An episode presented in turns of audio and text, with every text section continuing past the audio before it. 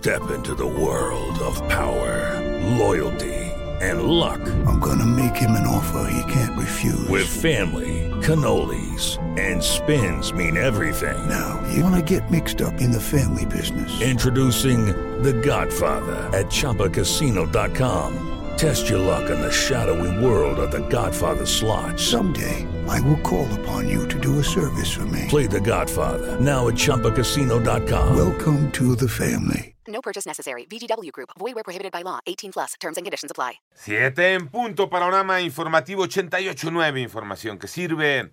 Yo soy Alejandro Villalbazo en el Twitter, arroba Villalbazo 13. Es miércoles 11 de mayo. Y en el panorama, la Comisión Federal de Electricidad pidió a todos los ciudadanos que estemos en alerta y evitar estafas. María Inés Camacho te cuenta. La Comisión Federal de Electricidad alertó a todos los ciudadanos a estar pendientes para evitar estafas y ante cualquier duda los clientes pueden acudir a sus centros de atención o comunicarse vía telefónica al 071 o a la cuenta de Twitter arroba CFE-contigo. Lo anterior luego de que este martes se identificó en la división del Valle de México Sur que personas ajenas a la empresa entregan a sus clientes documentos falsos donde les piden que se comuniquen al teléfono 55 45 32 48 40 que pertenece a un supuesto jefe de área cuyo nombre es Ricardo Ventura Gómez, ya que de no hacerlo se le suspenderá el suministro eléctrico en un plazo de 12 horas. Además, le dicen a los clientes que se les cobrará una multa por tener el sello del medidor alterado o contar con líneas directas a su servicio que no pasan por el medidor.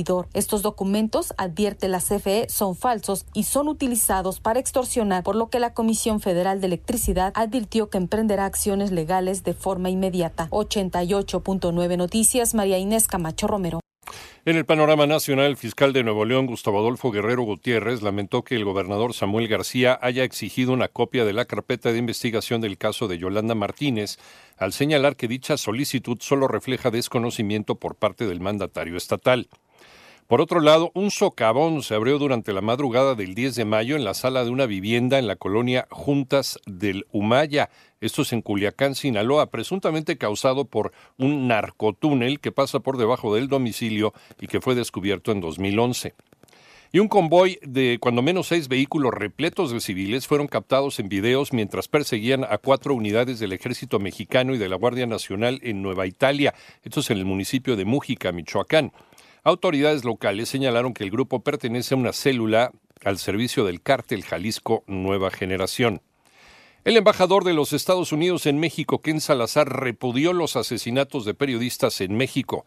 Toño Aranda. El asesinato de las periodistas Yesenia Mollinedo Falconi y Sheila Joana García Oliveira fue un acto cobarde y malvado. Fue un ataque contra toda la sociedad mexicana y la comunidad internacional que valora la democracia y lo repudia escribió el embajador de Estados Unidos en México, Ken Salazar, en su cuenta de Twitter. El diplomático agregó que la libertad de prensa está bajo ataque y exige una respuesta urgente para terminar con la crecida violencia contra periodistas. Cabe recordar que la tarde de ayer, las periodistas Yesenia Mollinedo y Sheila García fueron asesinadas en un ataque directo en Cozoleacaque, Veracruz, cuatro días después del asesinato del periodista Luis Enrique Ramírez en Sinaloa. Durante el sexenio de López Obrador han sido asesinados 35 periodistas, 11 en lo que va de 2022. Para 88.9 Noticias, Antonio Aranda. En el panorama internacional, hoy miércoles eh, fue asesinada frente a sus compañeros la periodista de Al Jazeera, Shiren Abu Akleh, tras recibir disparos presuntamente por parte de fuerzas israelíes mientras cubría incursiones en Jenin. La ONU ya exigió una investigación inmediata de los hechos. Ayer la Cámara de Representantes de los Estados Unidos aprobó ayuda por 40 mil millones de dólares para Ucrania, tras la advertencia del presidente estadounidense Joe Biden sobre Kiev, donde los fondos ya son insuficientes para enfrentar a Rusia. Por otra parte, las regiones de Antofagasta y Atacama, en Chile, fueron sacudidas ayer martes por un sismo de 6.8 magnitud. Aún evalúan a detalle si existen daños a personas o la infraestructura.